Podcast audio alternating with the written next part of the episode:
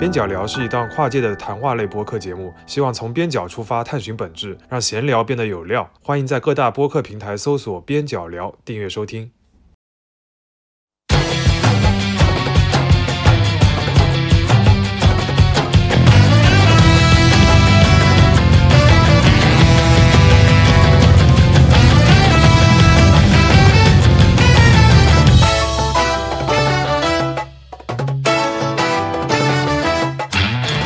大家好，欢迎收听本期的边角聊，我是主播博乔。然后今天跟我一起的呢，也是我们边角聊的一位常驻主播，嗯，就是郑世亮老师啊。郑世亮老师在我们的边角聊里面是最了解推理小说的。那郑老师先跟大家打个招呼。啊，各位好，我是生产队的驴郑世亮。OK，好。然后我们本期还邀请到了另外一位啊，也是在推理文学方面非常有造诣的老师，就是霍桑老师。然后霍桑老师，呃，可能熟悉郑世亮老师的朋友们，可能在这个郑老师的这个另外一档节目啊《午后偏见》里面是听过霍桑老师讲过这个阿加莎·克里斯蒂的，他也是这个阿加莎·克里斯蒂传记的译者，所以今天我们也非常高兴的能够邀请到霍桑老师来这边，呃，参加我们的节目。嗯，各位大家好，我是霍桑。OK，呃，我们今天这一期啊，就是找出了一个非常强的一个配置来聊推理小说。来聊的人呢，就是一个其实大家都非常耳熟能详的日本的小说家啊，推理小说家，就是东野圭吾先生啊。东野圭吾先生，无论在推理迷的小圈子里面，还是这个其他的更大范围的这种普通观众里面，其实都是有相当高的这个知名度啊。呃，他身上也有非常多的复杂性啊。一一方面，大家把他看成是一个类型小说文学的专家，但似乎他又不断的在有一些偏移和外延啊。所以，首先我还是想请两位老师给这个东野圭吾这个人下一个定义啊，就是你们是怎么定义东野圭吾这个人的？那郑世亮老师先来。就是前面呃博乔的开头非常含蓄啊，其实我知道他的潜台词是什么，他就是想说东野身上有很多让大家很不屑的东西，或者说有很强的争议性，可是他的书又卖的特别棒，或者说他的各种相关的东西特别火啊，想让我们去聊聊这个事儿。啊，这个有个段子，我之前跟霍桑聊的时候，我们也聊过的，就特别搞笑。就据说，呃，霍桑本科时期常年混迹于其中的复旦推理协会啊，我们的母校。呃，有有有过一个故事，就他们入社的时候要招招新的时候要填一个入社试卷嘛。啊，据说有一道问题叫做“你最喜欢的推理小说家是谁”，但凡填写东野圭吾的，都会被拒绝入社。这个这个也可以反映出来，就东野可能在呃所谓的这种推理的这种比较硬核的推理社团或者推理组织里面，他是不受待见的，或者大家根本就不承认。他是一个推理小说家，因为在这样的社团里面，大家的标准就是你你你写的是否本格，啊，就是呃那个，而且最关键的是东野到后面他可能连确实就是有所谓的本格和社会派两分嘛，他到后面他可能连社会派都算不上啊，很多人会把他当做是一个言情小说家 啊，后面我们可能会聊到的像什么解忧杂货店这种作品。它就是一本心灵鸡汤式的这样的书籍啊，就是这是一个方面，就是东野可能会遭到很多人的鄙夷，但另外一个方面就是东野他本身又特别受欢迎，而且我觉得他的受欢迎是还蛮有道理的。虽然在小众的硬核推理圈子里面他不受待见，啊，他甚至难难以被归类，难以被定义，可是，在更加大众的圈子里面，他是很受欢迎的，就是他的他本人的作品就像。呃，印钞机或者像摇钱树一样，就是就是他本人就是不断的呃有各路的出版社愿意出出他作品，像那个在中国他的作品是新经典出的嘛，我盘了一下，豆瓣上关于他的作品已经有呃十几页了，就每一页可能有七八上十种，算下来也是近百种了。嗯，而且他的那些最主流的、最受欢迎的，像《白夜行》啊，像什么《嫌疑人 X 的现身》，现在都已经卖出千万级别了。这仅仅是中译本而言啊，嗯、啊，那在日本呢就更加不得了。所以你看，这个就是东野一个非常，呃呃，怎么怎么讲，就是非常有争议性或者非常有反差性的这样的一个存在。OK，那霍桑老师，我们来聊一聊为什么复旦推理社 要建这么一条 规定啊？因为这个这个也是传说而已啊，啊就是我当时混的时候听说而已。因为毕竟这等到出这道题的时候，已经说明东野出圈了，就很多是很多已经不能分辨出他究竟是不是一个推理作家了。不能以这个为评判标准。如果你回答松本清张或者是三津田信三这种，就马上会入社。哦，如果回回答东野圭吾就，就等于说可能就是你是从看他其他类型的小说，而不是光推理来那个就是看他看他就是评判的标准。嗯，不过我自己还是有一个经验啊，因为原来我其实就是在书店里面工作嘛。嗯我们书店里面工作，其实因为我在的是一家连锁书店，但是连锁的家数并不是很多，所以每次我进货的时候，其实就是大部分的书只能进，比如说两册到五册这样子。但是有几种书是要按箱来寄的，就是一一个就是什么《繁花》，然后《活着》《小王子》，这些都是用一箱一箱来计算来进货，因为在书店里面销量特别快。然后还有一个其实就是这个东野圭吾的这个《白夜行》和这个《嫌疑人 X 的现身》，在书店里面卖的是非常好，特别是《白夜行》那个封面嘛。然后比如说很多人他来到你的书店里面，他想来都来了嘛，中国人四大宽容之一，他说他总想带走一点什么，所以他这个时候东野圭吾就成为一个非常安全的一个选择。就至少不会错，对总归有点可看的东西。我因为之前那个郑世亮在准备的时候也说啊，就是我们今天在一个特殊的时期要录这么一期节目啊，也是有些特殊的原因。然后 郑老师能介绍一下这个原因吗？我觉得原因有几个，第一个就是说，呃，现在东野圭吾他的作品改编的这种呃呃舞台剧、话剧特别多啊。这个我还专门拉了一个单子啊，我发现真是不得了。我相信这一块霍桑也关注到了，就是他光是在去年这种东野的相关的作品，我跟大家数数看哈，就有这么几部，呃呃，一个是那个《圣女的救济》啊，改编成了舞台剧，然后《白夜行》就不用说了啊。这个我相信各位听友应该都是非常熟悉的，就是韩雪演的那个、呃、舞台剧，然后就是《新参者》啊，这也是我个人最喜欢的东野的作品之一。然后就是《虚无的十字架》啊，然后是《黎明之街》，然后就是前面霍桑提到的对这个回廊亭杀人事件，嗯啊呃，然后回廊亭杀人事件，呃，这也是东野第一次用女性的视角来创作的一个作品。是啊这是六部舞台剧，然后还有就是呃，祈祷落幕时和解忧杂货店。啊，这、像那个祈祷落幕时，我记得是去年八月份吧，就是那个经过了上半年非常特殊的一段时期，到了八月份的时候，哎，上海开始上演就是话剧，之前有电影，电影是那个松岛菜菜子呃主演的，和那个和那个加贺嘛，是。对，那你就会发现，就是东野的作品现在在中国大陆已经呈现出一种完全铺开之势，而且有越来越多的这种影视剧的改编，而且有一个显著的特点，这个我们后面也会聊到，就是越来越多的中国大陆的翻拍，或者说受到他的非常呃浓厚的影响的作品是。啊，不管是那个嫌疑人 X 的现身。也好，就直接有一个王凯的版本，嗯。还是后续的我们不断上映的那个紫禁城啊，包括什嗯。么少年的你，里面都可以找到东野圭吾的因子。我觉得在现在去讨论东野圭吾，就是一个他不再是一个局限在小众推理圈子的作家，也不再是一个大众畅销书作家，他成为一种跟我们中国的这样一个各个方面紧密结合起来的一种社会文化现象。这是我觉得值得去讨论的一个非常重要的点。其实就连像我这样的 就不不怎么听音乐剧的，其实我都看过半场这个音乐剧的《白夜行》这样子，就是去年呃年初的时候，嗯，你觉得好看吗？嗯、我其实《白夜行》是我一部非常难得的我没看下去的日剧，我基本上长期我第一集可能看了快三遍到四遍的样子。你看的是哪个版本？你看的是枯北真希版本还是林濑遥的版本？是林濑遥的版本，啊对对对，然后我就比较难，因为那个时候太火了，就是我记得是二零零几年还是二零一几年这样子的，确实，那个时候火遍东亚。对，然后但是我就不是特别能看下去。我们这边先做一个剧透预警啊，就是我们下面的节目可能会涉及到一些，我们尽量会不涉及，但是可能会涉及到一些，必然会涉及的。对对对，一些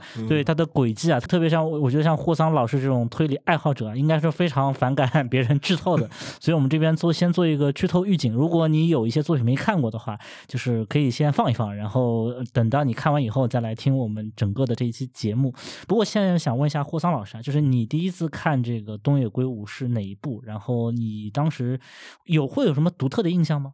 呃，我当时是这样的，我是当时呃最早看推理小说是小学时候，然后到那个大学时候，就是觉得好像没什么推理小说值得一看，然后就在论坛里面，可见他那个时候阅读量有多广啊！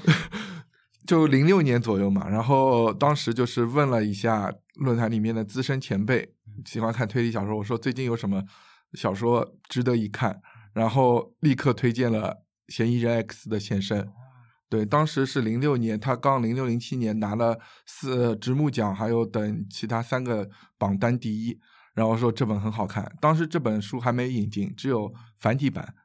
但是我当时我记得我 唯一看过的一本，不好意思啊，嗯我唯一看过的一本东野圭吾 就是这个《嫌疑人 X 的现身》。我当时记得我是在一个论坛上看到，和类似于像西四胡同这样的论坛，是有一个网译版，嗯，就是网络翻译版，然后说特别好看，不得不看，然后说惊心动魄，诡计。非常的神妙，然后我当时正好要可能去北京这样子的，然后我就把它所有的这个东西呃 download 在了一个 Word 文档里面，然后 Word 文档 转成了一个 PDF，然后我是在飞机上把这个东西看完的。看完以后呢，其实是略有一点点 失望的，因为、嗯因为前面的人肯定讲的太厉害了，我觉得这是一个不世出的小说这样子。嗯读完以后，当然我就我也觉得非常棒，这样特别像食神这样的角色，非常嗯的、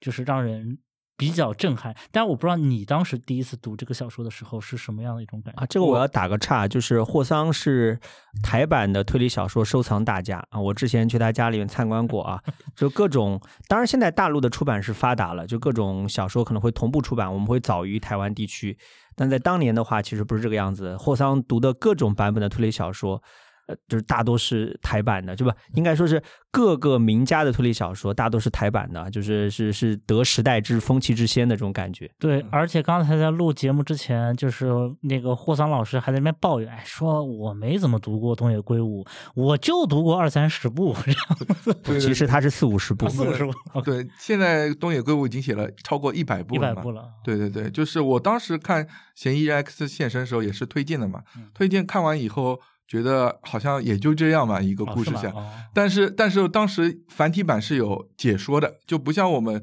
现在很多推理小说，就是从头写到底，没有编就是资资深的专家解说或者写个序什么的嗯。他当时有个解说，我看了很感动嗯，就一下子觉得这本书境界升华了。他就是说。有一段，其中有一句我写的，我记得很清楚。爱情的最高极限，真正不可能之处，在于用自己的牺牲来换取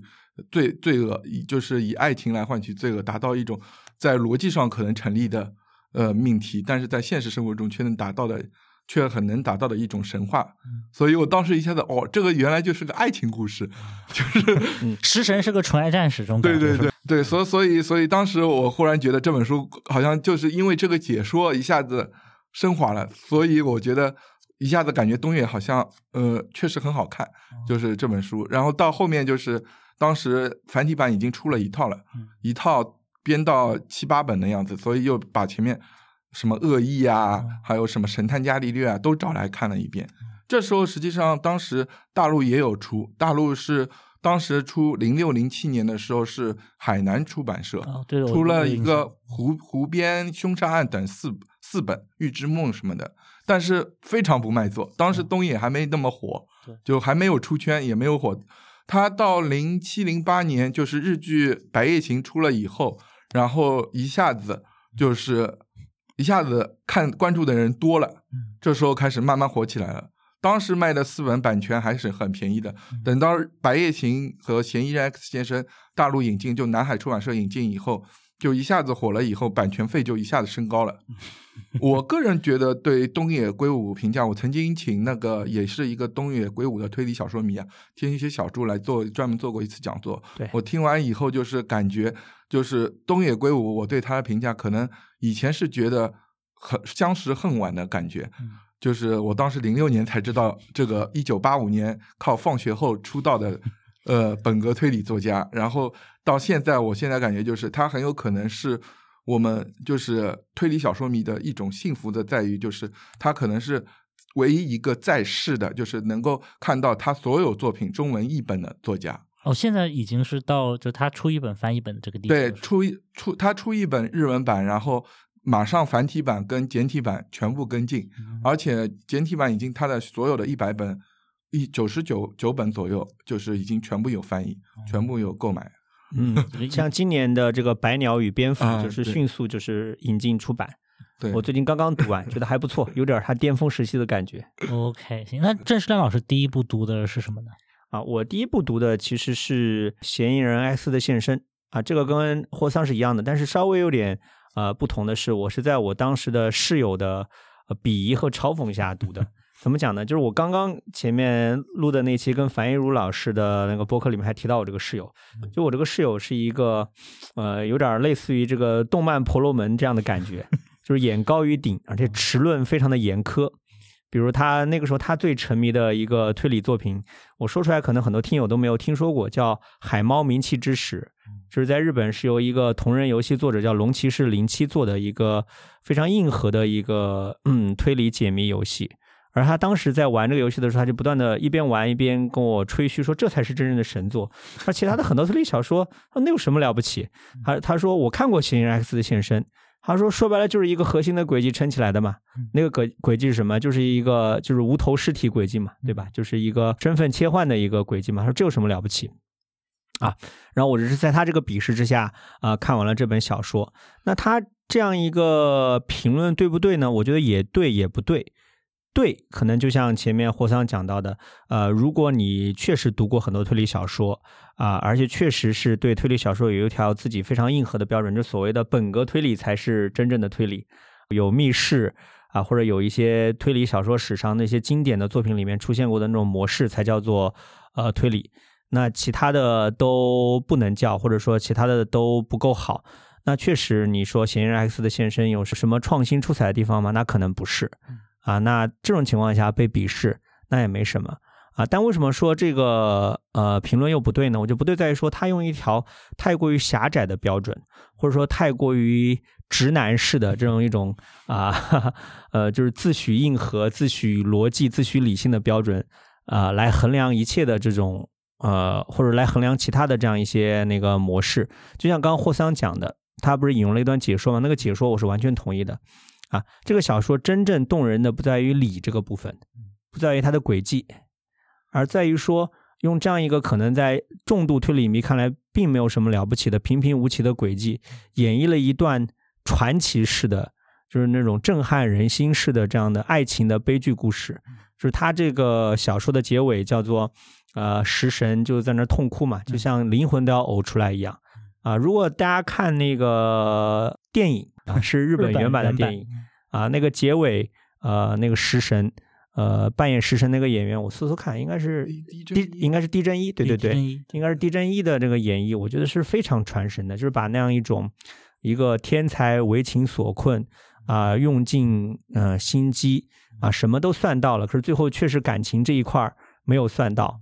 啊，表现的淋漓尽致，这个是他非常。震撼人心的地方，就像我前面跟大家提到的那个，我去跟那个叶平老师做的那个活动，这就是活动的过程当中，我们就在现场做了一个调查，现场来了一百多位读者朋友嘛，我们就问读友，我说大家最喜欢东野圭吾的呃哪部小说啊？啊，基本上就是《嫌疑人 X 的先生》和《白夜行》，然后问大家喜欢这两部小说原因是什么？没有一个人提到轨迹的，就是对大众读者来讲，轨迹根本不重要，都觉得被里面那种震撼人心的情感描写所打动。不管是嫌疑人里面的这样一种为了爱情的食神式的献身，还是白夜行里面的啊桐原亮司和唐泽雪雪穗这样的非常变态但同时又很感人的这样一种互相守护式的献身，你会发现白夜行里面男女主从头到尾没有一次互动，一句话都没有说过。哦，但是到结尾的时候，每个人都确信他们两个之间是那种非常真挚的、非常深沉的呃爱。虽然你可能会觉得这个爱比较扭曲或者比较变态。那就所有人会被这些东西打动，这也是东这些东西是东野非常独特的地方，而不是 那些就像我刚刚那个室友讲的，这是什么轨迹平平无奇，不是这个样子。所以刚才郑世亮讲了一个非常有趣的一个，可能是推理专业的词汇啊，我也是呃略有所知啊，就是这个所谓本格派和社会派嘛，就是一个推理小说里面的一个关心的面向，就是讨大家讨论的一个概念的出发点，应该这么说。对对对，所以。呃，比如说像霍桑老师，你怎么看待？就是说，比如说东野圭吾，他到底是算一个本格派的，还是算一个社会派的，还是说他有一个善变的一个过程？他其实是等于有一个善变的过程。他其实，呃，如果从他的那个创作生涯来看的话，就是其实体现了一个作家从坎坷的一个出道，坎坷非常坎坷。就是他那个放学后，呃，出道是得了一个江户川乱步奖出道的，然后后来。呃，他也写了很多各种类型的本格推理小说，《十一字杀人》，然后什么白白白马山庄杀人事件等等，就是还有魔球啊，还有一些呃写学校是呃青春推理也写过，就各种类型他都去写过。写了以后就是销量不好，嗯一直到那个嫌疑人 X 现身，还有白夜行，呃得奖，然后就是不断的跟进，就是有名气了以后，突然就是想写什么就写什么啊，对他就是这种写什么都卖，写什么都卖，然后他又自己很喜欢的爱好是滑雪，嗯，所以 哦对，非常让人吐槽的 一个呃，点。对，所以所以他写了一一大批那个滑雪系列的探案，嗯就是因为喜欢滑雪嘛，所以呃不管这时候已经有钱了，所以他 想写什么就写什么，嗯就能把自己的爱好结结合在推理小说中，嗯而不像过去因为是为了写什么去赚钱，而到现在就是呃是等于是一下子富有了。所以体现了一个作家从坎坷出道到后面成为富豪畅销军，嗯的一个过程，就是实际上他的各种类型都尝试过。所以何桑老师，你也不能说他说是呃，比如说你到零六零七年才慢慢认识这个作家，其实他之前也是一个，其实稍微有，甚至可以说有有一点泯然众人的这么一个，对对对就是在万千推理，就是日本可能成百上千的推理小说家里面的一个曾经辉煌过一下下的这么一个作者，直到他的这个《嫌疑人 X 的现身》和《白夜行》出版以后。他才，而当当然，这个也是非常迅速的就进入了中国这些读者们的视野，这样子。对的对，的哦，因为也是一个非常坎坷的过程。有有些作家像他最早就是很多作品入围直木赏都没有得，然后到《嫌疑人 X 现身》突然得奖，嗯一下子感觉真的是很不容易，就是一个就是经过不断的写作历练的一个过程。然后到后面的话，就是他因为什么都写嘛，所以一开始你看的时候可能会觉得他是本格派。啊最早的那些小说就是一个像放学后就是一个密室杀人，对，那个非常本格。嗯对，就是一个密室杀人的一个案子。然后到后面现在就是像他祈祷落幕时已经写实本格，嗯就是有点走社会派的路子。所以当时就是写实本格是稍微有一点社会派路子的就是像对，就是像松本清张的点与线和呃最早零的焦点这种时候的那种感觉，像点与线里面也是用了一个不不在场证明一个时间表的轨迹，就是但是它很多的是反映社会上的一个深层次的原因，所以就已经从。像东野圭吾在祈祷落幕时那，呃，这个故事就已经有点，我看的时候已经感觉有点像杀气的这种感觉。就嗯他当时已经就是说，写作到这个年代以后，已经呃，感觉就是从有一种清张之子的感觉，对，清张之子，松本清张之子，呃，对，就是继承一种松本清张那种写实本格就是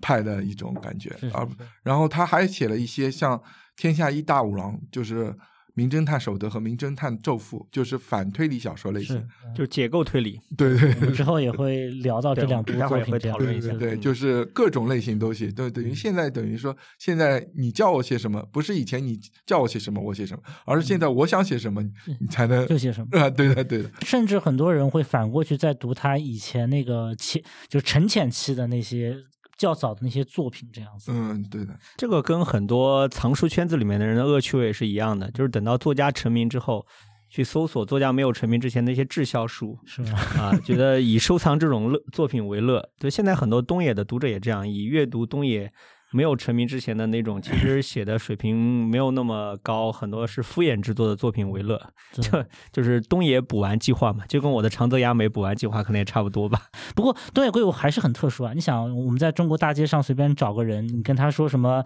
呃，什么什么岛田庄司、凑佳苗、什么横沟正史，几乎我觉得对方知道的概率是比较小的。但是你说东野圭吾是有相当大的可能，甚至他可能东野圭吾这个人不知道，但他看过，比如东野圭吾的小说改编成的电影或者电视剧这样子的，这种可能性还是比较大的。那你觉得说，为什么东野圭吾会出圈、会成名？他会让那么多人，就他会从那么多作家当中脱颖而出。嗯，我觉得就是他不光写推理了，嗯就是说他很多类型已经跳出了传统的推理的呃原来的本身的类型风貌，写过爱情，写过写过这种科幻也写过，就是悖论十三，嗯。就等于说就是各种类型，那就迎合了各种读者的口味，所以就是他这种出圈的感觉就是。呃，可能其他的作家就很坚守本格，嗯。就是像土屋隆夫这种，就是完全一套创作法则，嗯。而不像东野圭吾，就是可能就是呃写一些就是迎呃迎合大众口味的，就是各种类型的读者都会来看。是就我们刚才也提到了一部迎合大众口味的作品啊，就是这个解忧杂货店啊。嗯，对我我个人是不是特别喜欢？因为我其实只看过电影啊。我看电影的时候就觉得，哎，这不就是三四个温馨的小故事嘛？这样就比较小清新一点啊。我不知道两位是怎么看的，比如说帅起来你怎么看？啊，这个我可以顺着我们前面那个话题先往下聊一下，因为前面不是博乔问到那个霍桑，就是东野这个本格和这个社会派的区别嘛。嗯，其实东野一开始呢，他出道的时候或者他的创作的动机呢，就不是那么纯粹，因为我 我不知道各位听说过，就是那个东野圭吾的一本自传体的随笔集没有？叫《我的晃荡的青春》嗯啊，我是把它跟啊村上春树的呃那一本自传性的随笔叫《我的职业是小说家》，就是并列为日本作家里面的两大励志读物。因为东野在他的自传里面建构起了一种人设，就是一个废柴学渣 啊，然后晃晃荡荡在学校里面，呃，也不知道在干嘛，后面就竟然就这样就一路就成长起来的故事。啊。其实这个故事呢是有一定的欺骗性的，因为东野虽然读的大学好像不是那么的好，就是大阪府立大学的电气工程是一个公立大学，可是东野毕业之后进的公司是很好的啊，他当时是去做了一个汽车组装啊，在当时的日本，因为汽车产业是日本的支柱产业啊，那也不是随随便便一个废柴一个学渣啊就能够进到这样的这种支柱型的产业的公司里面去做技术工作的。是啊但是呢，主要是东野在他们单位估计也是上班吊儿郎当的 啊，就是不太受领导待见。你为什么说这个话的时候，我脑中浮现的是大刘？么啊？我觉得还挺像的啊，某种意义上 啊，就是然后也觉得没什么意思。他后来他就要转行，他转行的时候呢，因为他那个时候就在书店里面偶然看到了那个江湖川乱步奖的获奖作品，就是原子炉杀人事件嘛。嗯，他当时就觉得，诶，我是不是也可以靠写东西来来赚钱？因为他的想法非常的单纯，就是写小说这个事儿是不花钱的，成本很低，嗯只需要有笔和纸就可以了。是，而还可以边工作边边写。如果一不小心拿了奖，嗯说不定就可以获得很多稿费收入，还可以买房。你看那个时候，他的想法非常的单纯，也非常的实际啊。因为那个很搞笑的是，那个时候乱不讲规定你要投稿这字数下限是三百五十张稿纸，所以他 雄心勃勃一口气买了五百五十张，就这样的一个感觉给。了自己两百张的冗余，这样的。嗯所以他写的时候呢，他一开始是没有提纲、没有构思，什么都没有，啊，他就是硬着头皮往下写，啊，据说他没有想好谁是凶手，这个故事就开始死人了，就就这样一个感觉啊。那最后是赶在截稿之期把书稿交了。他这个小说的名字呢是叫《人偶之家》，他本来觉得自己写的很烂，不可能获奖，但是后来这个作品就过关斩将，就进入第二轮的评选，最后就差一步就进入决选。啊，所以他当时的想法就是他决定努力五年，啊，如果五次投稿都没有结果，那就说明自己没有天赋这个很日本啊，啊。然后就是刚刚霍桑讲的，他一九八五年他的放学后得到江户川乱步奖。其实他那个时候呢，他对自己的未来的期许就是要成为一个能够得到这种日本的推理小说大奖评委认可的所谓的本格推理小说家。嗯所以他就果断就辞掉工作，就去了东京。你看，这是非常，这是这是日本人的梦想里面的必备的环节，就是去东京，啊就是去东京，就像我们现在什么北漂去北京是一样的啊。嗯这这里面特别搞笑啊，就是很很多文章呢喜欢渲染东野说那个时候他拿到乱步奖多么多么厉害嗯，其实不是。那个时候那个放学后虽然卖的不错，卖了好像十万本吧，啊，但他嗯办签售会的时候就折戟了，啊，他说第一场的人气非常旺，啊。但是到了第二场就几乎没有一个人，为什么呢？因为第一场的人气是他那个编辑非常好找来的是吧？什么同学啊、亲戚啊、嗯好友找来捧场子啊。然后从从那个之后呢，其实东野陷入了一个漫长的这样一个呃迷茫期啊。这个迷茫期，刚刚那个霍桑报了很多他的作品，我就不重复了。但是，呃，他他还有所谓的这种理工科的这种写作，就是写什么核电站危机嗯啊，写这种乱七八糟的东西。嗯还有一个就是就是那个天空之风嘛，嗯啊，在这种情况之下，你就会发现，其实东野的标准自始至终是没有变过的，就是蛮实在的，就是怎么样让自己的生活变得更好一点。只是他一开始呢，他走错了路，他以为获得这些这些推理小说奖的评委的认可，他的作品就必然卖得好。嗯，但他后来发现其实不是这个样子的，即便是你的小说得到了这些评委的认可，啊，可是呢，呃，读者不买账，市场不买账还是不行。那后来呢，那干脆就直接跳过评委，那我就直接绕过绕开评委，我就直接面向市场、面向读者不就可以了嘛？嗯啊，这是他后面就是他逐渐模糊，或者说他抛弃掉本格的一个非常重要的一个动机。嗯，就是反正我的目的就是要改善我的生活，赚更多的钱。那什么能让我赚钱，我就写什么。而这里面还有一块儿，我相信霍桑也也也了解的，就是东野对他打击比较大的是离婚。嗯，啊，他离婚之后出版了一部非常有特色的作品，叫《秘密》。这个《秘密》后来也也改编成影视剧了。嗯，他其实在里面就讲了很多他跟他的老婆之间相处的事情，就是借着小说的这个名号，嗯大倒苦水或者说大 肆倾诉啊。但从我觉得是从这本书开始，他就找到了一个呃主打情感牌的这样一条一定会让他火的写作路线。所以我们前面聊到的《嫌疑人 X 的现身》也好，《白夜行》也好，这这里面的情感牌，其实是从他离婚之后的，你说是痛定思痛也好，还是说去掐一波自身的这个流量是吧啊、离婚红利也好啊，是从这里面来的。等于说他本来是一个比较纯粹的推理小说家，但是他后来他渐渐发现，这个哪怕得到推理呃推理小说这个比较官方的认可，仍然无法跟卖座无法画上等号。然后他就是无论是他本心还是他无意中发现了，就是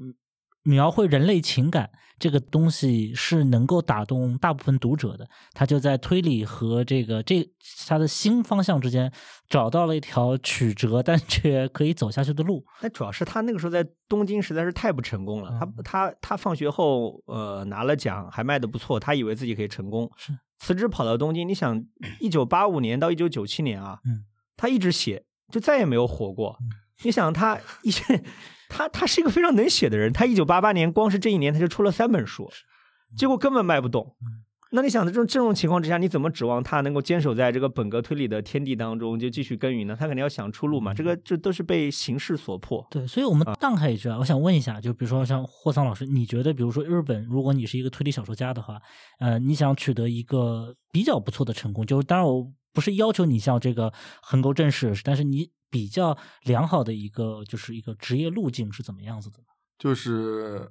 首先就是找份工作，稳当工作？OK，对保底保底保底，然后再再慢慢出道。慢慢出道。对，东野当时就太激进了，一开始就辞职。啊辞职，对，对，所以就是说我先找份工作，然后开始写起来，写起来先，写一本试试看，对看看市场的反应。那如果如果好呢？就是如果好的话，那你如果你是这个推理小小说家的话，你会做出一个怎么样的一个抉择？然然后就是先要推理界的几个榜单拿到拿到前十，嗯然后再冲击直木赏这种非推理小说、纯通俗小说的嗯奖项，对然后然后再是卖影视版权，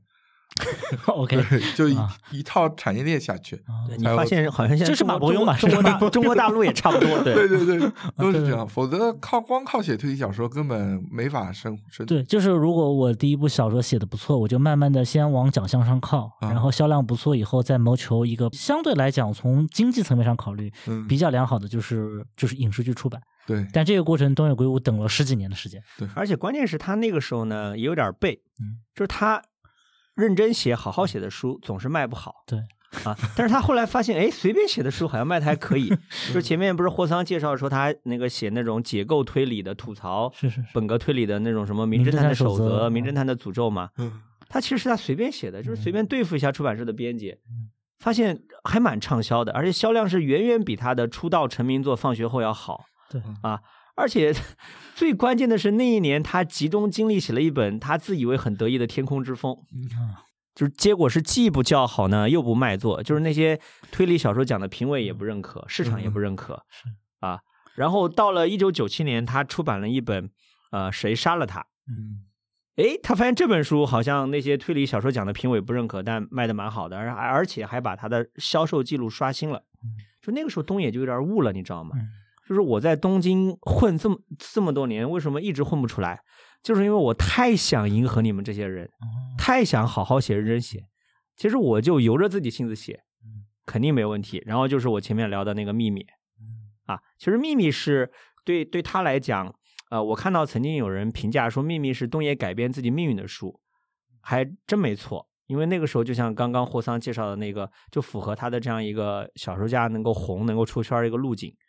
就是他首先是卖的很好，然后就被影视剧公司改编了，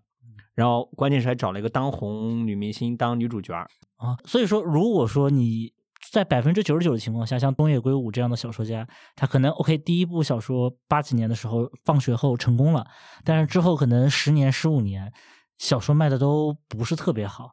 然后可能甚至，因为我我我好像也看过资料，他老婆好像离婚，跟这件事情多多少少也有点关系嘛。这样嗯子，就是就是觉得老公不争气，天天在做一些不切实际的梦，跟这种男人在一起，我还能有什么前途？我肯定要晚景凄凉了，然后就跟他分手了这样子。那是不是对于绝大部分人的小说家来来讲，如果是比如说时间停留在比如一九九六年到一九九八年，他还没有写出《名侦探的守则》的这个时候，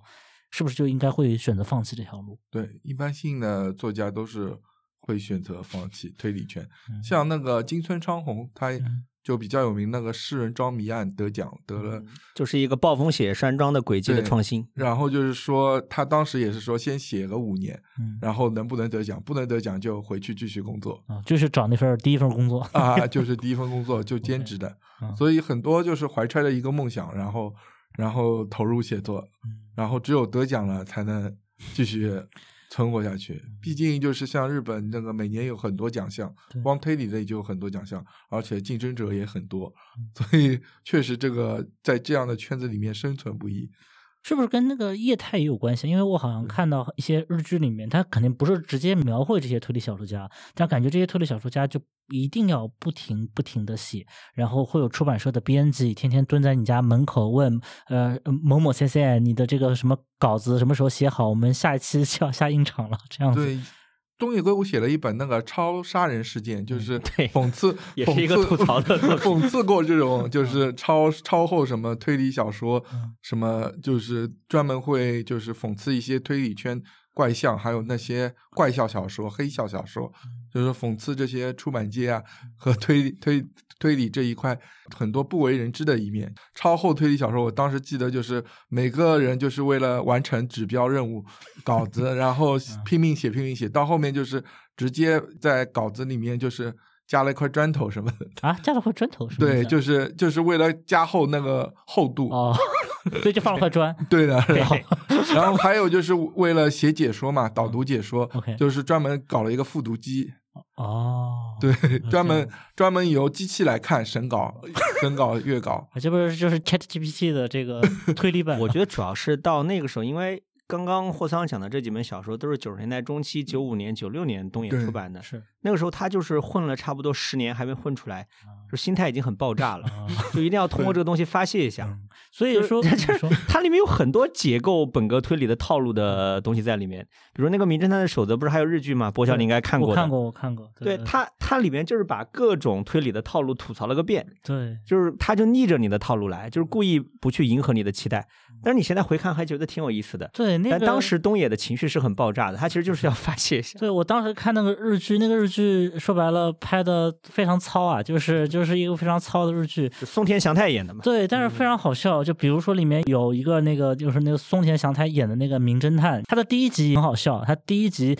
也是一个名侦探去乡下办案，然后办了半天，然后他突然说自己破案了，然后他把把村里面所有跟这个案件相关的人都召集起来，结果然后镜头一个镜头过去就两个人，因为这个整整个案件里面涉及的其实就两个人这样子。对，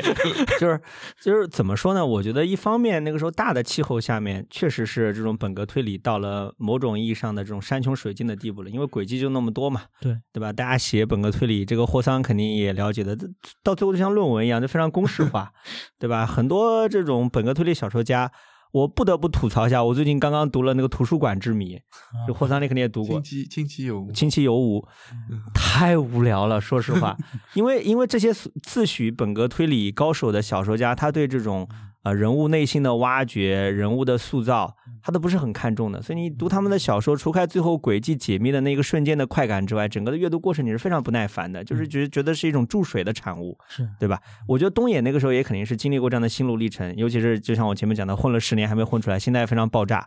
啊，所以就就就疯狂的吐槽这个本格推理里面的套路。就这个意义上，就像我怎么说呢？就像我之前看过的一部我很喜欢的那个恋爱番，叫《路人女主的养成方法》。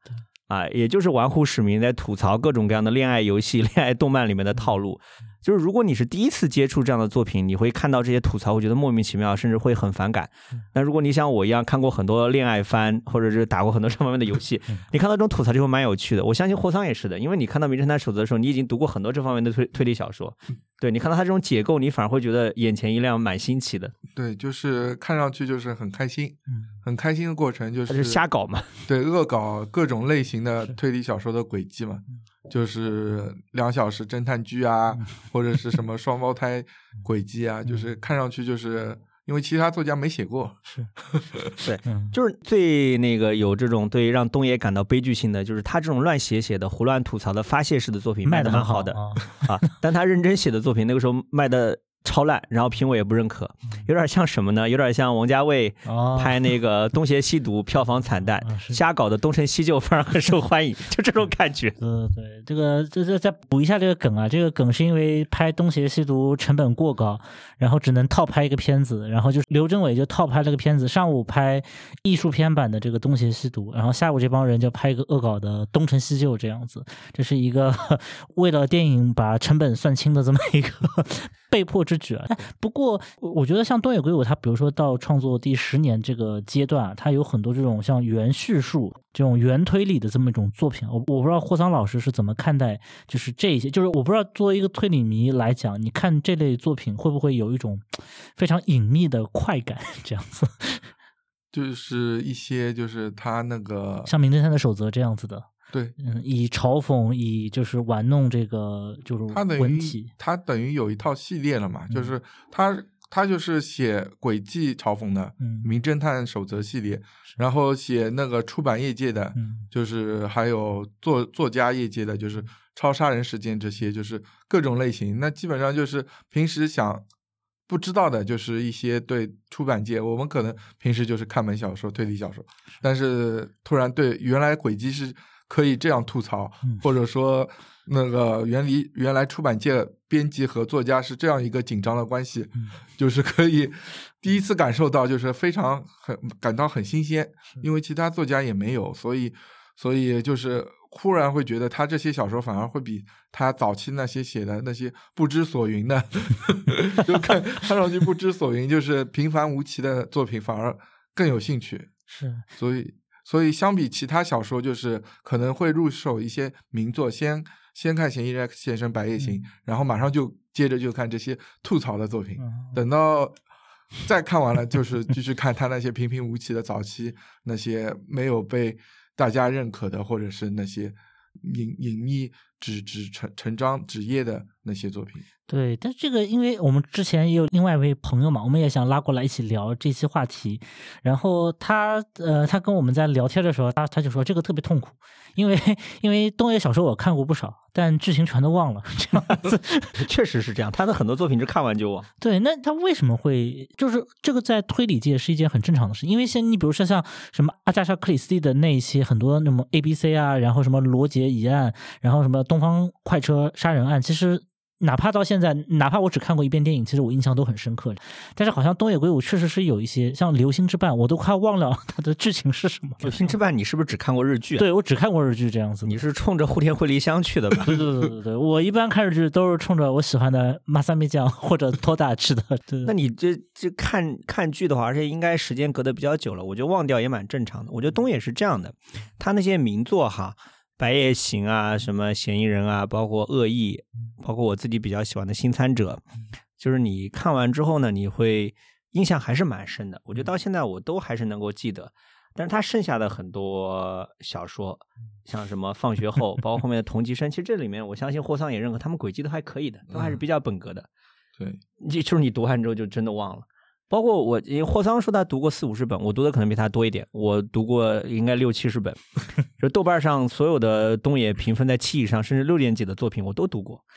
但他的特点就是读完大部分东西都忘掉了，真的。哎这个我是这个是这个在你读推理小说的时候是很正常发生的嘛？就是对，看看看的多了以后，就是可能几年前看了，可能就会忘记。啊串了。对，或者就是除非你这个本格推理里面，你这个轨迹特别新颖，或者是特别印象深刻，前人没有用过，那你可能会印象很深对这本作品。像豆瓣上有一个专门有一个词条是专门把轨迹泄底的，就是省得你再读 推理小说的，就是他直接告诉你这这本书用了什么轨迹。我以前我记得一个非常经典的案例，是我当时在初中时候听到的。我我们一个同学拿了本就是推理小说，跟类似于像福尔摩斯或者阿加莎，然后他可能第一章读完，人物刚刚基本登场完，然后就看见前面不知道哪个二逼在某一个名字上勾了一下，说这是凶手，然后他 非常生气，然后非常生气以后，就是我以前不知道剧透会给人造成那么大他痛苦，结果这个哥们儿干了一件非常好的事情，他把第一章所有出现的人全部圈了一遍，上面写着这是凶手。对，他说这个喝水不忘挖井人，他等于说做一点功德，他这是积了大功德啊！嗯类似的事情我也经历过，是吗当年嗯复旦周边有一个曼巴，我相信霍桑也记得，嗯据说是一个乒乓球国手，应该是乐静怡吧嗯嗯开的，里面有各种各样的漫画。我当年去里面看金田一也是的，翻开来没几页，上面就有人用笔画了个圈，说这是凶手。看这种事儿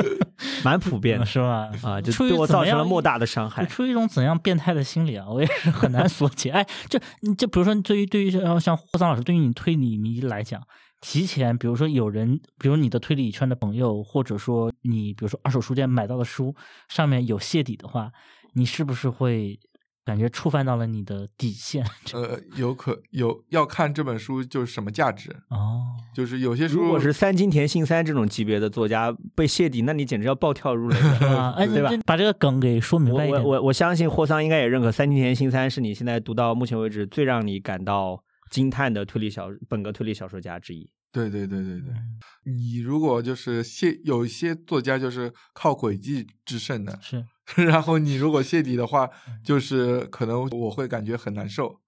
而且像本格推理里面有有一种轨迹是完全不能说的，就是叙述性轨迹，对，，续哦那个对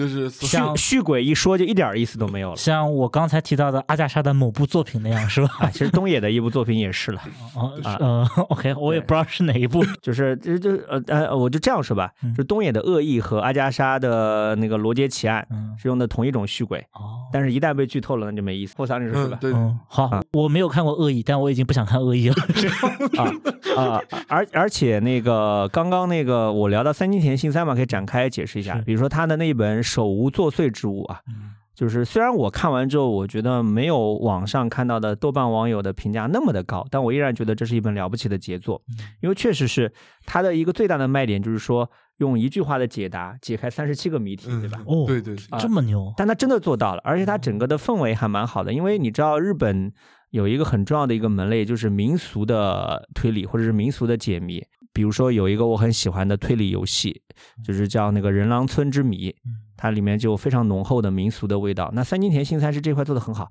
但是我说实话，我虽然承认他做的很好，但我不大吃这一块。我不知道霍桑怎么看，因为我知道他这个一定是装神弄鬼，就一定是有真实的这种事件作为一个基础的。但他确实最后的那个解答，一句话把三十七个谜题都解掉，这个是做到了，这个很厉害。惊叹厉害。但是这个是不能剧透的，哦你一旦剧透，这本小说就失去了它的意义。对对，，OK OK 就这种小说，你如果被剧透是暴跳如雷。像其实东野，我们又回到东野啊，OK 回东野很多这种小说其实剧不剧透无所谓嗯，因为你看完之后你也没什么印象。解忧杂货店，我已经完全忘了里面的故事在说什么。解忧杂货店是另外一个层面 的问题，我们待会儿可以再聊。我但是我必须得说，他有些作品，像《白夜行》这样的作品，即便被剧透之后，你回头去看还是有意义的。因为《白夜行》，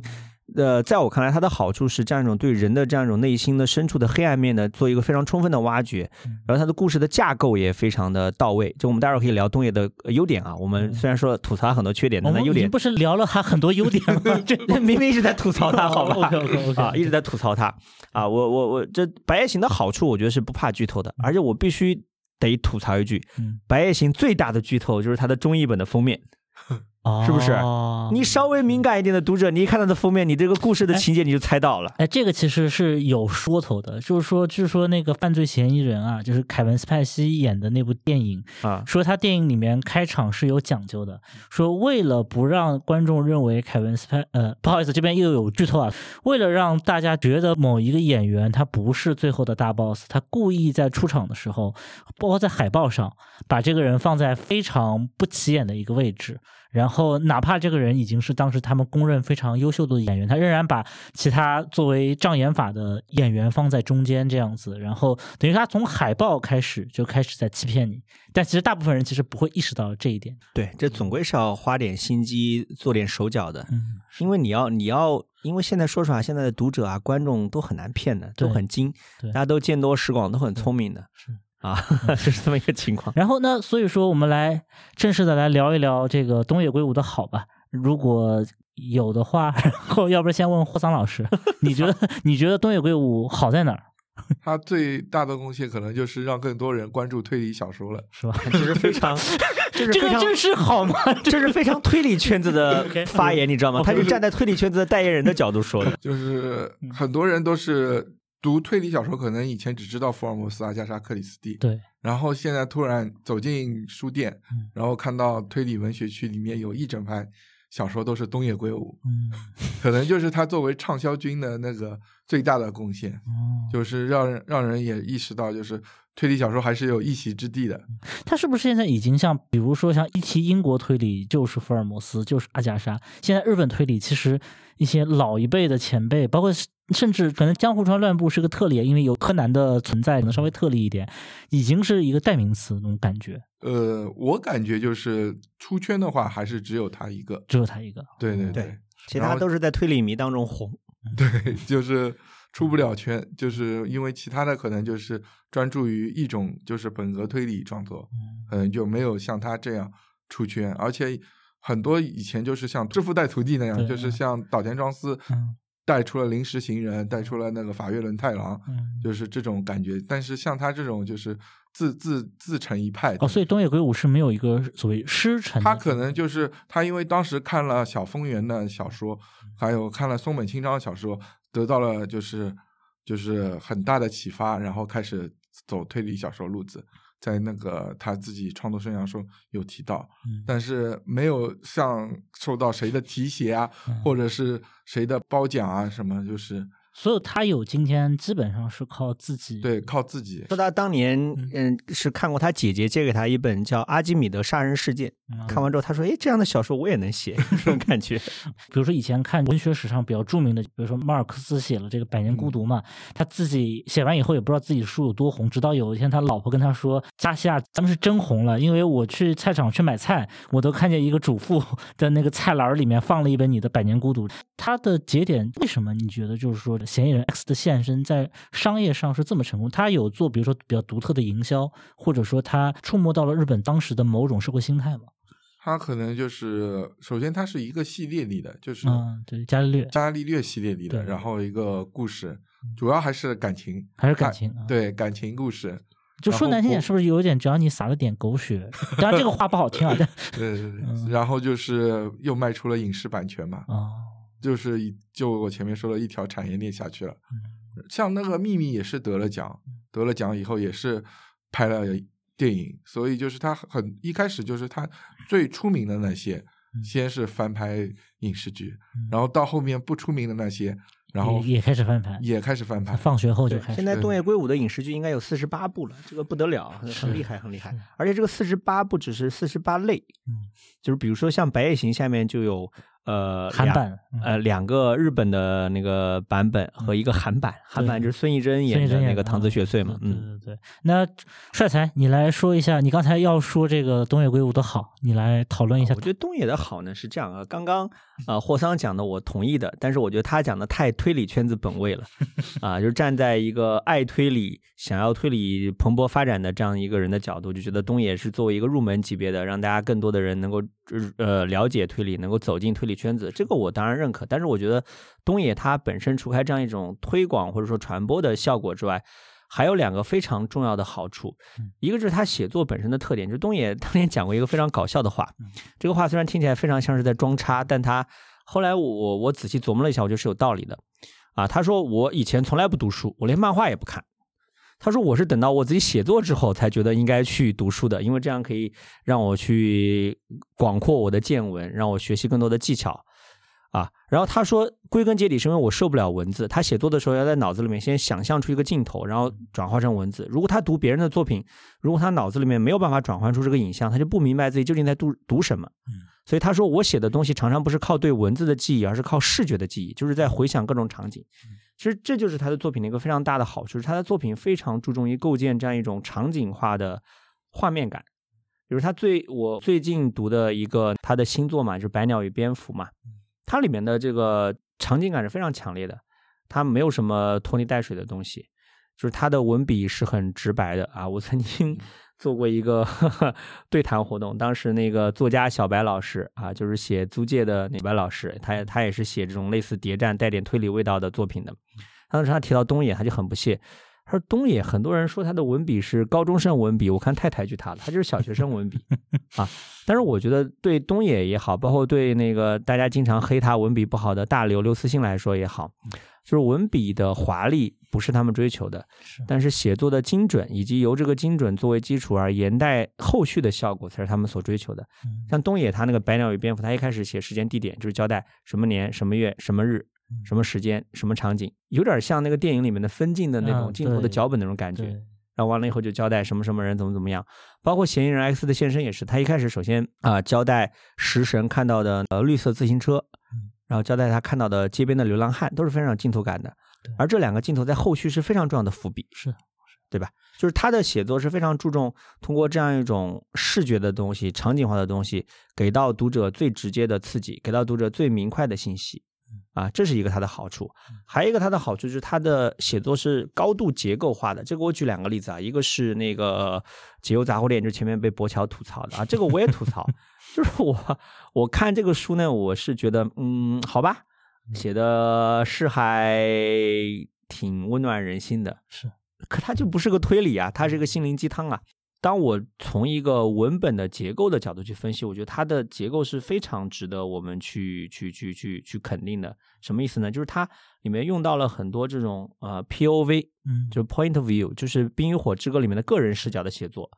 而他写作的时候用到了很多插叙、很多倒叙的手法。这一块豆瓣上有一个网友做了一个非常好的这样的分析，大家可以去参考一下。就是，嗯，你会发现东野的这样的一种结构化的思路，这可能跟他作为理工科的学生的这样的学科背景有关，可以在我们帮助我们在阅读的时候，呃，可以获得很多那很好的阅读体验。包括《白夜行》也是的，结构非常的可以说是匠心独运吧，非常的讲究。还有一个就值得来呃讲的另外一个例子，就是他的《新参者》对加贺系列，就这也是我最喜欢的东野的作品之一。日剧拍的也很好，但是我觉得日剧还是不如书的。为什么不如书呢？就是因为我觉得只有书或者文字才能表现出这样的一种东野的故事架构的能力和意识。说他的新参者一开始是一个杀人事件，然后通过他不断的去探索、去追寻这个杀人事件的真相，然后中间每一章节是一个充满人情味的故事，到最后到故事的结尾的时候，这呃若干个章节的充满人情味的故事拼起来，然后最后把他这个杀人案的真相揭露出来。然后给到你一个非常强烈的情感的冲击，我觉得这是东野作为一个作家的这样一种啊结构能力的体现，这样的一种呃叙事的能力、结构的能力的体现是非常重要的素质啊。我们不能呃因为瞧不上东野，觉得他只是一个畅销书作家。而忽略对他这一块的关注，这个我觉得对他是不公平的。对，而且我觉得就是东野圭吾影视剧改编里面，其实《新三者》这个系列就是这个由这个阿部宽扮演的这个加贺警官，加贺系列，对加贺系列，这个我我觉得是在影视感里面比较好的，就是除非有一些就是特别的那种以比较严肃电影拍法去拍的一些电影以外，加贺系列是我觉得，因为像比如说像《神探伽利略》，我就觉得非常扯淡，就是每次神探伽利略要破案了，就要在黑板。刷所有能够写字的地方，写下一堆莫名其妙的公式，然后这个案子就破了。然后破完以后，你想想看，好像跟那堆公式一点关系，半毛钱关系。这个就是《神探夏洛克》里面那个卷福的那一套呀，是是是，只是，卷福那个做的更炫而已。他这个只是为了让大众的观众看个新鲜，看个刺激嘛，对吧？是好，那我们就要提到这个非常，因为刚才帅才也提到了啊，就是比如说东野圭吾的很多文学作品，它不是按照一个以文字为主的，它是有一个场景，所以说蛮适合拿来改编影视剧的。对，所以它比较适合来改编。所以霍桑老师，你有觉得你比较喜欢的东野圭吾的那种改编影视剧吗？影视剧改编的话，最好看的还是林，就是林濑遥那版的《白夜行》啊我也我也觉得那一版是 不好意思，我只看了第一集，看了三遍没看下去。啊，因为我觉得枯北真希离我心目中的唐泽雪穗那种恶女的形象还是有一定的差距的。霍桑，你觉得？嗯，对，因为她太面瘫了吗？也不是，我觉得她看上去更像是一个那种，就是他的清冷感比较强。对对啊，但是我觉得唐泽雪穗应该是那种有她独特的这种女性魅力在那边，所以她可以轻易的蛊惑很多男性对来做很多事情。这个是的，因为啊，我觉得林濑遥在林濑遥在这一块应该是属于比较那个具备这方面的魅力。对，以前我曾经跟别人说，我说库北真希也不是全无优点吧，我说我觉得他拍《野猪大改造》就挺好的呀。然后他们说《野猪大改造》里面还有百分之八十的时间，那个头发都是遮着脸的，你都看不见他长什么样，你这不是黑他吗？所以你是觉得《白夜行》是他最好的一个一部作品是吗？改编改编改编作品就是说相对来说就是原来小说里面可能看不到有点两个人有感情维系，嗯，就是因为没有对话，是，但是到影日剧以后，就是忽然之间把那条暗线放放大了亮啊放大了，啊就是有这种感觉，反而会让人感觉到有另一种维度来审视这个故事。帅才呢？你比较喜欢的这个他的这个日剧或者日影是什么呢？其实我我跟那个霍桑的选择差不多吧，就是我觉得那个林濑遥这一版其实挺好的，就是那个《白夜行》。其实我觉得《嫌疑人 X 的现身》那个电影也挺好的，就是我觉得地震一确实演的非常非常的棒，就是那个把那个食神的那样一种为爱献身的真情演得非常的到位。我个人还我对那个韩版的《白夜行》还哦，那版不错，还那版不错对，还还还觉得还不孙艺珍嘛，错我我都是看女演员。对，我知道你是看孙艺珍，但其实我觉得韩版里面那个警察演的蛮好的。哦，啊，我我因为我看《白夜行》这个，我之前跟霍桑聊过，嗯就是我对《白夜行》里面的呃男女，虽然我承认他们的这种情感的描写是非常震撼人心，但我对他们的这个所作所为是非常不屑的。在这方面，我显得比较老派，比较正统。哦是是是所以我对那种几十年去追求正义、一定要查明真相的老警察，我是非常的共情，非常的喜欢。呃，韩版的《白夜行》对这个老警察的表现就就就蛮到位的，这个刑警。对对，包括那个，其实其他的很多作品，像刚刚呃霍桑讲到的那个《星探者》，我也很喜欢。但是我喜欢归喜欢，我还是觉得小说会更好。不是说日剧不好，还是小说更好。而且我觉得它这个里面的这个结构是只有小说才能够表现出来，它的剧是没有办法做一个充分的体现。嗯是，包括我觉得，呃，加贺系列整体上给我在我这边的好感度是要高于神探伽利略，因为我觉得汤川学这个人蛮讨厌的。对，就是我其实很喜欢福山雅治，但是福山雅治人汤川学。福山雅治人气很高，而且我必须得指出，其实汤川学这个这个侦探是靠福山雅治拯救的，哦，这样是吧？就是他在原著里面非常令人讨厌，尤其是《嫌疑人 X 现身》里面，我很多朋友，包括我本人读完之后，都对汤川学在里面表现的这个样子是感到非常的不满。对啊，不像加贺，呃，而且我觉得加贺的这个角色是完美的跟阿部宽融为一体。加贺本身就是一个人情味很足的一个基层片儿警，啊，不断的走访去探索真相，在这个过程当中努力的去把这种人情的东西做一个呃周到的考量，不要去尽量去保护更多人，而不是伤害更多人。汤川学就是一个完全不在乎伤害别人的人，霍桑你说是不是？嗯，哎，就是所以你对汤川学，就汤川学这种侦探，是不是一个更让人讨厌一点的福尔摩斯？对，因为他就是感觉理性，理性占据一切，对对对嗯对，因为我看他，我我印象最深刻的就是《圣女的救济》嘛，嗯，圣女的救济的轨迹是我觉得东野表现最好的两大轨迹之一。呃，对，一个是嫌疑人 X 的现身，一个是圣女的救济。对《圣女的救济》那个轨迹，我是比较震惊的。我第一次看完以后，也是印象非常深刻。也是一个用情到极致的轨迹，很变态的轨迹。就是，甚至我觉得说，相对来讲，我觉得就是汤川学自己好像受到了一些谴责和不安，就是在这两部作品里面，他把案子给破了，但他没有像平常那样子，就是单纯的觉得我破了一个案件就已经很完满了，他会有一点点遗憾在里面。我不知道两位是怎么看的？其实你这个意义上，你把它比作福尔摩斯，对福尔摩斯是不公平的。嗯福尔摩斯，你去看柯南道尔的原著嗯，它里面其实很多时候福尔摩斯是非常照顾这种这种底层华生这样的人物？那就是就是他不会像汤川学一样这种所谓把理性推到极致，就是不去考虑人情的东西。其实福尔摩斯对人情是考虑蛮多的，原著里面有很多这方面的描写。嗯反倒是汤川学给我一种就是这种怎么说呢？我觉得这也是现在的一一一个推理小说或者说类型文学的通病吧，也不能怪东野，就是他试图去塑造一个让读者能够留下深刻印象的人设，嗯，然后不惜牺牲他作为人的普通人或者作为人的那应该具备的那些特质。嗯。啊这这那那他既然这样做的话，就要付出代价。那么汤川学就就就付出了这样的代价但。我觉得这么做似乎是合，是不是似乎是合理的？因为如果说没有汤川学这么一个看上去那么有一点，呃，也不能说中二吧，就有一点就死硬理性派的这么一个人，他其实是把福尔摩斯的那种怪癖侦探的怪癖，把它发挥到了。然后把情感给切割开。呃，还有那个《天下一大五郎》，就是对呃《名侦探守则》系列，哦就那个然后还有一个是《假面饭店》系列的。呃，就那个不是就是那个木村拓长泽雅美和拓哉木村演的那个个角色，对木村拓哉演的那个角色也能叫推理，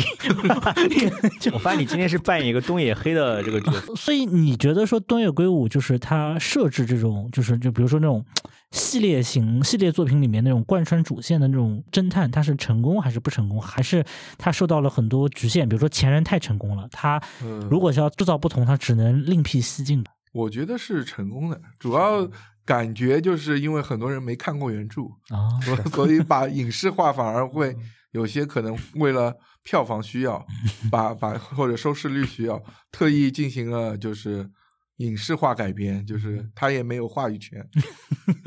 OK，而且福山雅治确实很受欢迎，我觉得是福山雅治让汤川学这个角色变得没那么讨厌。对，而且影视化当中还有很重要一块儿，他把内海薰就是那个女刑警嗯给、给给捧起来了。其实东野他也很聪明，他后续发现了影视剧当中哪些角色人气比较旺，他在续作里面就会刻意的去朝那个方面去贴近。嗯对，这个这是东野作为畅销军必备的素质。对，这个好像跟日剧拍摄也有关系啊。就是你日剧拍摄的时候，哪个人物观众对哪个话题度讨论比较高，后面呢可能就会往那边稍微改一改啊。啊，不过呃，其实东野圭吾在日本的影响其实已经毋庸置疑了，在中国其实也有很多，而且甚至现在看来已经深入到中国很多的影视剧创作里面啊。最典型的例子就比如说节目刚开始的时候，呃，郑世亮也提到过，就是这个紫禁城。紫禁城一方面是被称为中国的东野圭吾，然后 对这个我也不知道是捧他，当然我是觉得这是个很正面的一个描述啦。这然后第二个是他自己好像也说自己从东野圭吾身上学到很多东西啊。我不知道那个像比如说像霍桑老师，你看这个中国的一些就是本土的，而而且就是因为紫禁城给我感觉更像是个罪案的这么一个写作者，他算推理吗？嗯，如果广义上来说算推理，算推理是吧？对对对，就是只要有案件有谜团，你就可以当他是在推理。啊，呃，那你觉得说他的推理，就是你觉得他的从风格上来讲是像这个是比较接近于东野圭吾的吗？不太不太不太像，对对对，很多就是可能就是为了出版社卖书卖啊的那个，为了为了卖卖，但是我觉得是有一部电影是跟东野圭吾的风格非常像的，就是《少年的你》，我不知道那个对这个你看过过对吧？我当时当时还说是抄袭啊还是融梗是吧？会有会有很多词汇吧，就抄袭致敬、融梗然后我都已经就是对那你你就是《少年的你》，确实是就是表现少男少女的羁绊，这是跟《白夜行》的模式是有点像的。对你觉得是受到影响了吗？我觉得是受影响受。影响，但是是龙梗是吧？融梗。OK，那那帅才呢？我对这个问题的看法呢，会稍微复杂一点哈。就是我首先给一个我的基本态度，就是我觉得紫禁城是要分阶段来看的。嗯其实我我经历过，或者说我就是追随过紫禁城作为网文作者或者网文写手那段阶段。那个时候他是在天涯社区，那时候他连载的一个系列非常好看，叫《谋杀官员》。这个系列后来还出了纸本书，但是纸本书是非常逊色，因为他把里面非常基于一些我们众所周知的理由，把里面很多关键性的桥段都删掉了。啊，我当时看到紫禁城在连载的时候，他就非常明确的表态，他说我要做中国的东野圭吾，或者说，而他的动机跟东野圭吾就出奇的像，因为这样写书赚钱很好，啊。真诚。啊，而且他当时写的还蛮好看的，就是确实是我觉得是得到了东野圭吾某种意义上的神髓，就是能够紧紧的抓住读者的心啊。但是这是他作为网文写手，或者说作为一个向东野致敬的这样一个中国的创作者的阶段。现在的话，你看他的那几本书，不管是长夜难明也好，坏小孩也好，还是由此改编的各种呃电视剧，嗯，我觉得都已经有了他自己的风格。嗯就是他对中国大陆或者说中国的基本的国情的把握是比较深入的，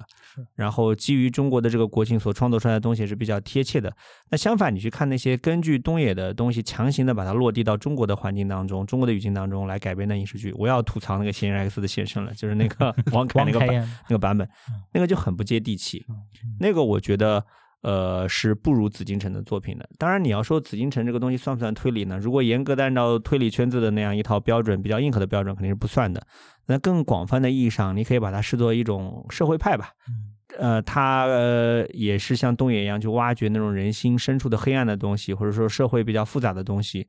而不去关注那个具体的一个一个的轨迹是怎么样，它的精巧程度是是是怎么样去设计的，它这一块它是不关注的。这是紫禁城，哎，至于说少年的你就啊就更复杂了。OK，这个我这个呃我们就不去不去点名那个网文作者了。嗯啊那个网文作者，我觉得他，你说他是融梗也好，是抄袭也好，是借鉴也好，这个是可以坐实的。嗯这个我我看过有网友整理出来的情节对比嗯，但这里面还牵扯到一个电影的问题啊。有有一句话啊，就是我一直说，但是博乔说他不同意，就是一流的文学作品是无法拍成好的电影的，拍成好的电影的是三流的文学作品啊。我觉得可能某种意义上，恰恰是这个少年的你所依托的网文原著，它不是那么好。啊、不是那么上档次，是比较拙劣的、冗梗的、抄袭的、模仿的作品。那反而到了导演手中，他把它化腐朽为神奇的创作空间是更大的。而且曾国祥导演本来就是一个很擅长这种操作的人，比如他上一部口碑很好的《七月与安生》，是。他的原著也不咋地，嗯。他的原著就是安妮宝贝的 原著嘛呃，作家庆山。对，就是一个也一直被吐槽的一个言情小说的原著，但是拍出电影来，我觉得确实是很棒的一个作品，对吧？那包括《少年的你》，呃，这个电影我是很感动的，对吧？我相信霍桑你你肯定是看了也是很受触动。我觉得不管是易烊千玺，还是周冬雨也好，都拿出了非常巅峰的发挥。看这个电影也给给到我很大的冲击，所以你看，很多时候他所依托的原著不咋地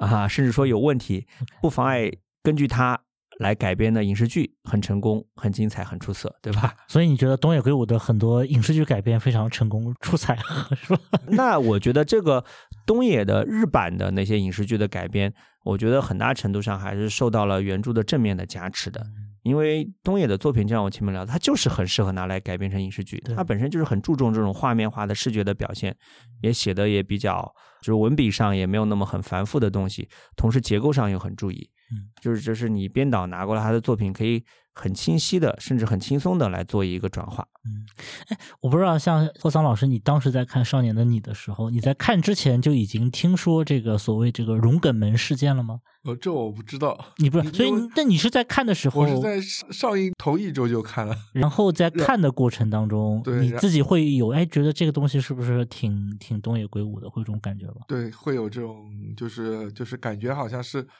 似曾相识啊，哦，因为我其实是看到最后比较虐的部分，我觉得虐的部分是最符合东野套路的。前面的，因为 因为因为前面的那种所谓的言情小说家的东野圭吾是吧？对，因为前面那种正常的，就不当然我不是说就就是校园霸凌是影视剧作品里面经常表现的一个主题嘛，所以我也没有往东野身上想。但直到最后，呃，他少年的里面的一系列的情节呃其实是保护，但是在警方看来其实是一种就是跟踪啊，是一个 stalker 的这种行为嘛。然后包括最后他要把所有的罪责都一肩挑下。当然，如果在日版里面，如果不是在中国的这个里面的话，可能。就是一个易烊千玺这个角色彻底牺牲掉，把周冬雨拯救出来的这么一个，但在我们国家这个特殊国情之下嘛，这两个人最后都受到了法律的制裁，这样。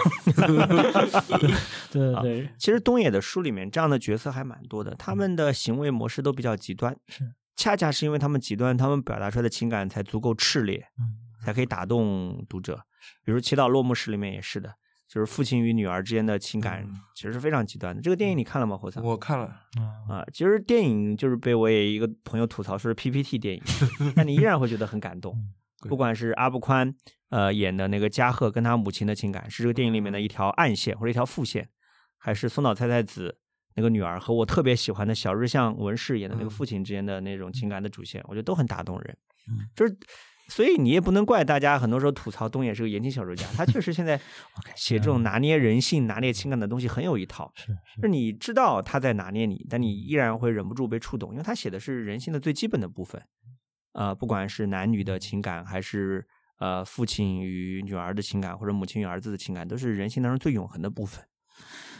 好，那我们节目最后呢，还是想请两位老师啊，我们就每个人推荐一部你觉得它比较好的一个冷门的作品，就是最好大家不要听过。像我们刚才提到大篇幅的提到的作品，我们就不说了。啊你觉得就是我现在甚至看到出版社总结出来东野的四大名作，你知道吗？哦是吧？啊，就是类似于什么四大名著的感觉，东野也有四大名著，OK，就是什么恶意，嗯，然后那个新参者，是然后就是嫌疑人 X 的现身现身和那个白夜行。白夜行 OK 嗯好。那先从霍桑老师开始，你觉得东野有没有什么你觉得被大家稍微可能有点低估或者不太知道的这种作品？幻夜，幻夜啊，对对对，就是你在不剧透的情况下来讲一讲这个作品，就是一个白夜行的后续版本，哦，对一个唐泽雪穗的全开版本。哦，我是觉得就是可能被大家低估了。如果嗯说《白夜行》就是在故事中，呃，唐泽雪穗和藤原亮藤原亮 司之间有爱情的话，然后在《幻夜》里面这种两人维系的感觉已经没有了，哦就是彻彻底底的一个暗黑故事。就是互相利用、互相伤害的故事。OK，好，幻夜 OK，那帅才呢？呃，我稍微琢磨一下，其实我觉得还可以呃稍微多推荐一点点。嗯，你讲，呃，是这样，首先我想推荐一部《红手指》。嗯，红手指是这个霍桑肯定也读过，就是那个也是加贺系列里面的。它里面非常精彩的就是，倒也不是他的轨迹，就是描写加贺跟他父亲的关系。就是父加贺对他的父亲的情感是蛮纠结的。然后，然后随着故事的推进呢，他他为什么对他父亲情感这么纠结？这个原因是被一层一层的揭开的。然后他最后呢，跟父亲有一个送别的过程。然后在这个过程当中，他整个人就是变得更加的立体，更加的丰满了。所以你看，就还是回到我们前面聊的，就是东野表面上是在写推理，其实是在写亲情，嗯也又是写人的情感。那我觉得写的很动人。这个作品未必有很多听友知道，可以值得推荐一下。还有一个就是一个也是一个蛮早期的作品，这个是个比较本格的作品，叫《同级生》，就是放学后其实是他的出道之作，用了用到一个本格的轨迹。但其实《同级生》里面也用到了一个本格的轨迹，虽然这部作品在豆瓣上评分不是很高，搜了一下只有六点几分，不到七分，但我觉得嗯还是值得呃一看的。就是不管是他的轨迹的设计也好，还是他对这样一种校园问题的表现也好，因为东野就像我前面讲到，他在自传里面其实很很多篇幅提到他在学校里面的那种呃目睹的霸凌事件或者各种各样的事件，这些事件后来在他的作品里面其实都是有反映的啊，我们也可以从中看到东野的青春生涯是呃怎么过的。然后最后再推荐一部比较相对来说比较冷门的，但是是那个影视剧作品，不是小说，就是《沉睡的森林》。啊，也是加贺系列，推荐很简单，就是因为里面有石原里美扮演芭蕾舞演员啊我，懂了，我懂了。OK，行，好，呃，非常高兴啊！今天我作为一个非推理迷，然后在这个我们的推理爱好主播郑世亮老师和我们的推理专家这个霍桑老师的这个呃跟他们的对谈当中，我也其实确实是解答了我的很多疑惑和迷思啊。特别是我在看一些日剧和日影，看到这个推理，其实可能在全世界各地推理小说，呃，可能就是在英国和日本，其实是特别流行也特别重要的这么一种呃类型文学，在世界的其他地方似乎并不是那么的主流和受关注。但是我们今天从东野圭吾的这个人生轨道上，虽然他一度偏离了推理的这个正途啊，但是他仍然给我们展现了非常丰富的这种推理小说家的这种人生和他的记忆。好，那本期节目就到此结束。那我们这边再次感谢一下我们的帅才和我们的霍桑老师，谢谢大家。好，谢谢大家，再见。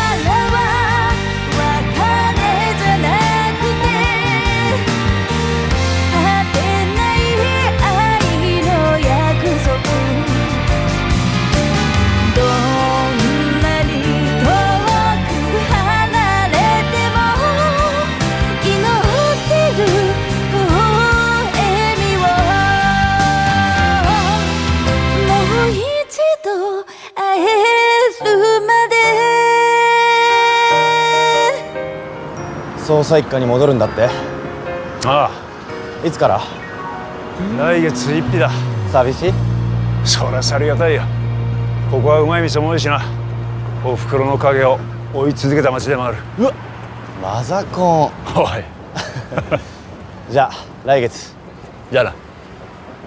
我记东野圭吾的剧情都比记柯南剧场版要记得多一些。可以可以，就非常可怕这句话记下来。这句话待会儿我专门剪出来，也放在东野圭吾这一期。一鸭两吃。你在东野圭吾那一期的结尾啊预告把这个东西放一放，预告出来，对，预告出来。非常可怕。